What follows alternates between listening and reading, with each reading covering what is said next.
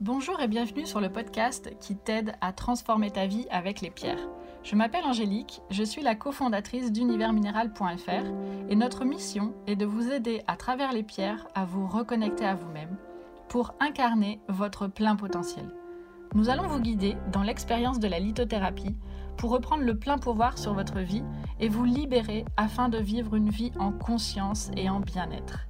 Si ce podcast vous plaît, n'hésitez pas à nous soutenir en nous notant 5 étoiles sur votre plateforme d'écoute ou simplement en ajoutant un commentaire bienveillant. On vous remercie, on vous embrasse et on vous souhaite une bonne écoute. Bonjour à tous, ça me fait très plaisir de vous retrouver ce matin pour parler de pierres, cristaux et minéraux. Alors aujourd'hui, on va s'interroger sur Comment débuter avec les cristaux Alors c'est assez simple, quand on n'y connaît rien, quand on se sent attiré par les pierres mais que on n'a aucune idée de comment travailler avec.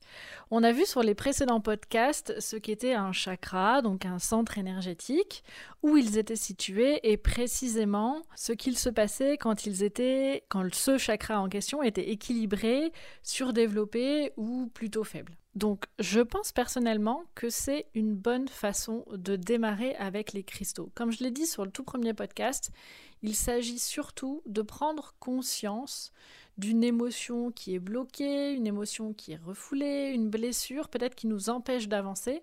Et les cristaux vont venir soutenir le travail qu'on va faire sur cette émotion, sur cette blessure, etc.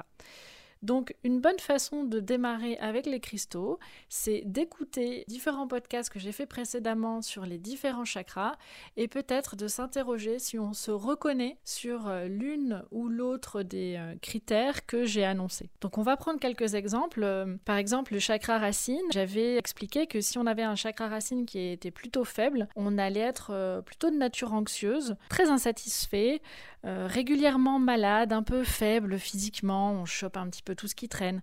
Voilà, ça c'était par exemple le signe d'un chakra racine qui était faible. Et à ce moment-là, on va pouvoir travailler avec des pierres qui sont plutôt de couleur rouge, foncé ou marron, comme par exemple la cornaline, euh, le jaspe rouge, aussi le grenat, l'œil de tigre. C'est des pierres qui vont nous aider à rééquilibrer cette partie, donc ce centre énergétique et donc à travailler sur la faiblesse, on va dire entre guillemets, hein, de ce qu'on a détecté. Donc pour rappel, hein, euh, par exemple sur le chakra sacré, on avait dit qu'un chakra sacré qui était surdéveloppé, ça allait complètement nous bloquer notre créativité. On aurait pu aussi avoir quelques problèmes d'addiction, que ce soit à l'alcool, à la cigarette, euh, à la drogue, euh, au sexe et à plein d'autres choses en fait, aux jeux vidéo, euh, euh, quelque chose que nous on identifie comme étant déséquilibré.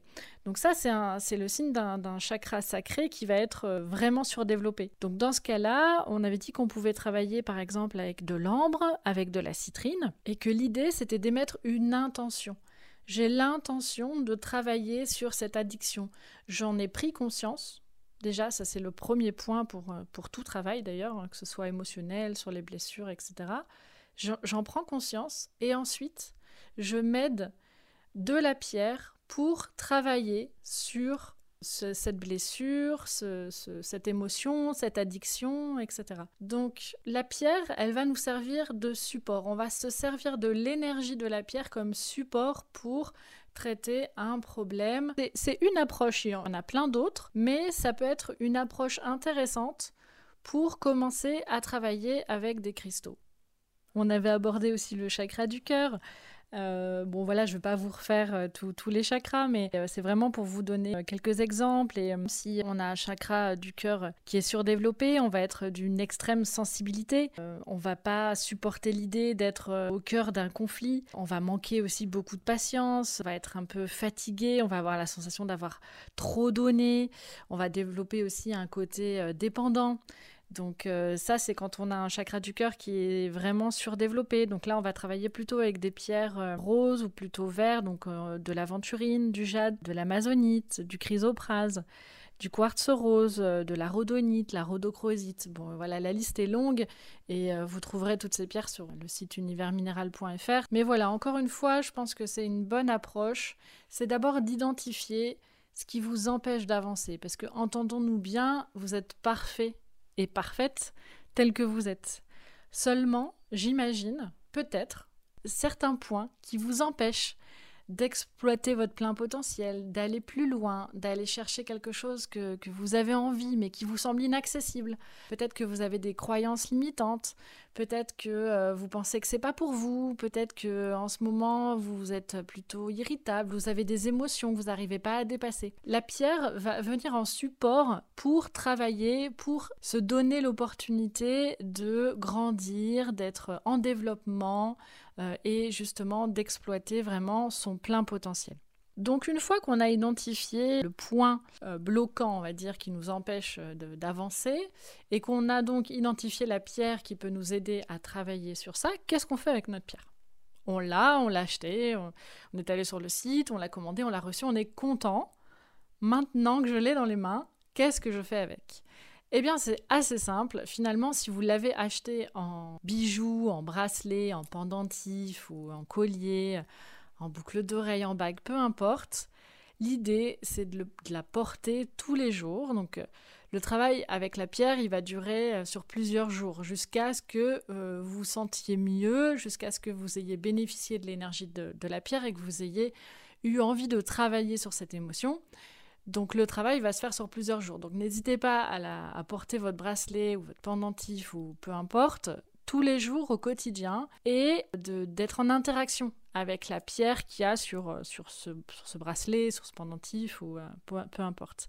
Si vous l'avez acheté euh, sous forme de cristaux ou sous forme de, géode, par exemple pour une améthyste, ou sous forme de pierre brute, par exemple un quartz rose brut, à ce moment-là, vous pouvez les, les poser dans une pièce euh, qui vous rappelle le problème à gérer, le problème entre guillemets, l'émotion que vous avez envie de dépasser. Par exemple, les poser sur votre bureau, euh, poser si vous avez... Euh, si vous avez besoin de travailler par exemple votre estime de vous, votre rapport à votre corps, notamment pour les femmes, je sais que c'est un, un, gros sujet, à ce moment-là, on va pouvoir poser notre quartz rose brut dans la salle de bain parce que euh, c'est dans la salle de bain qu'on va le plus souvent être euh, dans la nudité, donc on va, on va être euh, avec son corps, donc on va, on va essayer de travailler sur l'acceptation, la confiance, voilà, et, la pierre va encore une fois nous soutenir dans, dans ces actions.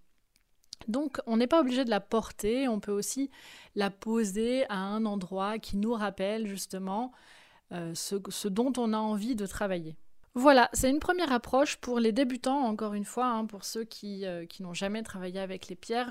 on fera des podcasts euh, avec des approches peut-être un petit peu plus, comment dire, un petit peu plus évoluées, abouties, hein, pour ceux qui vraiment euh, ressentent déjà très fortement l'énergie des pierres. Mais ça peut être une première approche quand on est débutant et qu'on ne sait pas du tout par où commencer. la deuxième approche, ça serait de, de se servir des pierres pendant des exercices de développement personnel. Euh, de la même façon, d'ailleurs, j'en proposerai plusieurs euh, dans, ce podcast. Et à ce moment-là, ça va être la même chose, c'est-à-dire que la pierre va être support dans notre introspection, dans nos questionnements, et va nous permettre euh, d'aller de l'avant et d'évoluer. Et on travaillera avec différentes pierres par rapport à des exercices différents. Voilà, j'espère que ce podcast vous aura plu. Je vous retrouve la semaine prochaine, mercredi 8h. Euh, d'ici là, je vous souhaite une excellente semaine et je vous dis à bientôt.